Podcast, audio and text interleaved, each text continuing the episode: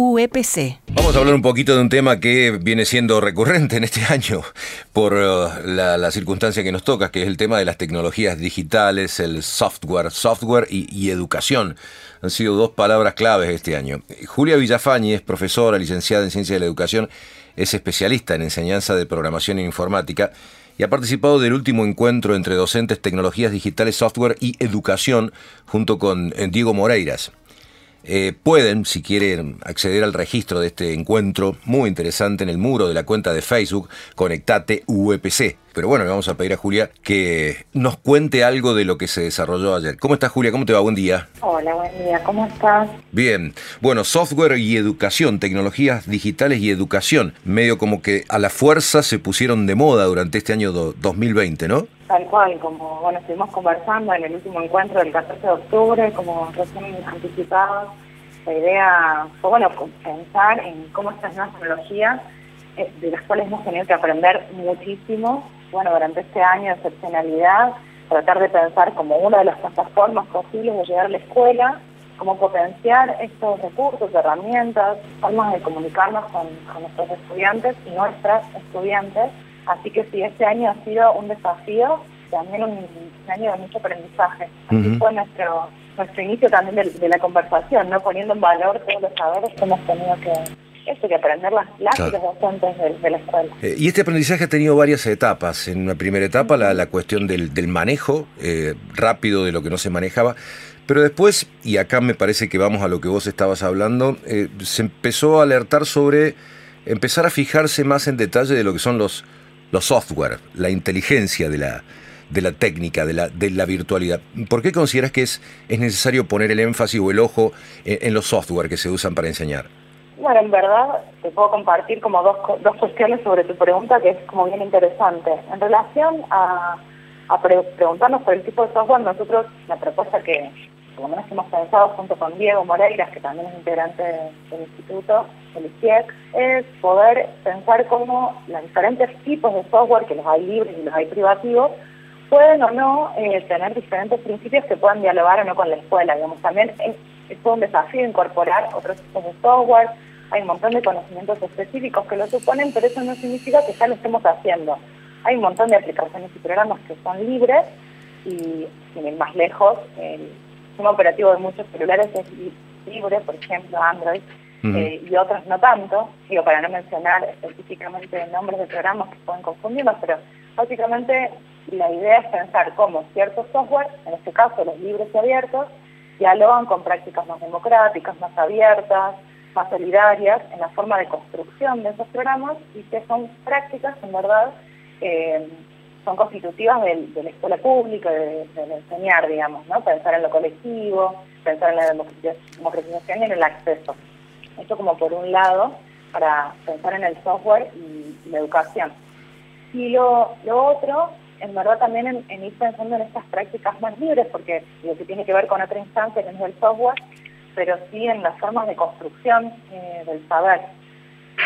Sí, no sé si avanzo, porque tiene que ver también con algunas cuestiones de ciudadanía digital eh, en relación a ciertos cuidados, digo, la ciudadanía en un sentido como, como bien amplio, no, no solamente en términos de seguridad digital, de resguardar nuestras claves, de saber con quiénes estamos hablando, infancias, adolescencias, el vínculo constante con redes, digamos, como tener como esta, esta mirada atenta, no temerosa, sino atenta, y por otro lado también formas explotar y potenciar todo lo que nos permite en términos de expresión y de representación y modos de decir y hacer que puedan tener nuestras infancias y adolescencias que, habitan, las, habitan las escuelas de una manera distinta este año pero no dejamos de hacer escuela. Ahora, pareciera ser que en el mundo digital, esta elección de software o esta, esta búsqueda de, software es, como más difícil porque es como que los, que los tradicionales, llamémoslos tradicionales, que no necesariamente son los, libres,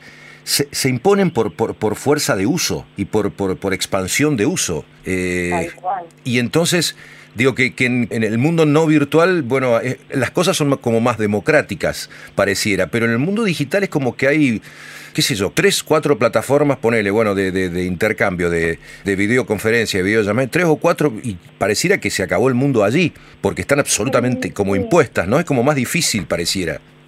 Difícil, pero también hay, eh, en relación a eso, nosotros en una de las publicaciones que ha sido también la excusa del encuentro de la semana pasada, que, inaugura una subserie nueva de tecnologías de educación, donde problematizamos estas cuestiones de tecnologías digitales y lenguajes. También planteamos esto, ¿no? De que sí lo estamos haciendo, a pesar de que se plantea, de que pareciera ser que es difícil, digo, bien, pensemos nosotros los profes, que estuvimos nosotras, las docentes y los profes, tuvimos que aprender un montón de golpes y también ir pensando cómo incorporar paulatinamente nuevos programas que no necesariamente pueden ser privativos o libres. Y es un desafío también empezar a pensar cómo nos vamos acercando a otro tipo de software tiene otro tipo de libertades y otras prácticas de uso, digamos. Y claro que sí que tiene que ver con, con la especialización paulatina en, conocer las herramientas. Mm. Pero en esto de que ya lo estamos haciendo, bueno, voy a dar algunos nombres, pero por ejemplo el Mozilla Firefox es un navegador libre, el VLC, que es un reproductor de, sonidos, el VLC, sí. producción audiovisual, sí, qué fantástico. Audacity, que los profes, las señas, muchas señas, profes, mandamos audio que nuestros alumnos o armamos audiocuentos o producciones, digo, y son programas o aplicaciones que ya están instaladas en nuestros dispositivos y son libres, digamos. Entonces, en verdad, algunas cosas ya las estamos haciendo. Mm. Simplemente que es el desafío de progresivamente ir conociendo y poder ir explorando para tomar decisiones, si se quiere, un poco más conscientes en relación al tipo de software que instalamos en nuestras compus, que dialoguen con formas más democráticas y más abiertas de, producción y circulación del conocimiento. ¿Cómo? Pero es un desafío también. Claro, y, a propósito de eso, ¿cómo, cómo puede hacer un, uno, una, una docente un docente para darse cuenta de que por ahí el, software que está utilizando lo limita y por ahí no lo ayuda del todo a la construcción de, una verdadera ciudadanía, de que ese software le dice vos llegás hasta acá y no podés ir más allá. ¿Cómo se da cuenta? Salirse como del lugar de solutorio es un desafío. Uno se puede dar cuenta, en verdad no, es tan sencillo, pero uno puede explorar y en el sentido lo sencillo es explorar y, e indagar qué tipo, qué tipo de software simplemente colocando el nombre en un navegador uno puede, digo, son, tan, son tantísimas aplicaciones y software y, herramientas que uno puede tener instalado, lo mejor nosotros planteamos una serie de consejos, por ejemplo, uno es indagar y buscar alternativas, por ejemplo. ¿no? Mm.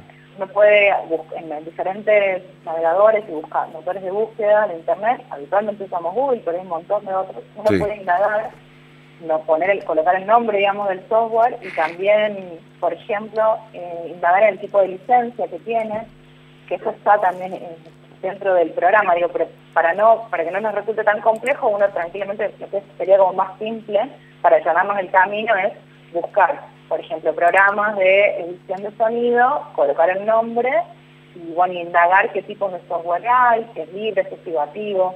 Digamos, en relación a eso, simplemente es buscar plantear alternativas en ese sentido. Está muy bien, muy interesante, es todo un tema y esto es como una especie de avance respecto de lo que teníamos y lo que, lo, lo que hubo que hacer en esta primera instancia. Bueno, ya está, ya se hizo, ahora empecemos a fijarnos en la herramienta, qué tipo de herramienta estamos utilizando y qué, qué posibilidades nos da. ¿Cuál cual, sobre eso, el material que inaugura su serie de tecnologías digitales, la primera entrega, tiene algunas ideas sobre software libre y privativo y escuelas y construcción colectiva del saber, digamos, la idea es poder pensar cuáles son las diferentes herramientas y qué significa ser solo usuario, eso que vos decías, bueno, a ver, ¿cómo podemos encontrar software libre? ¿Qué significa?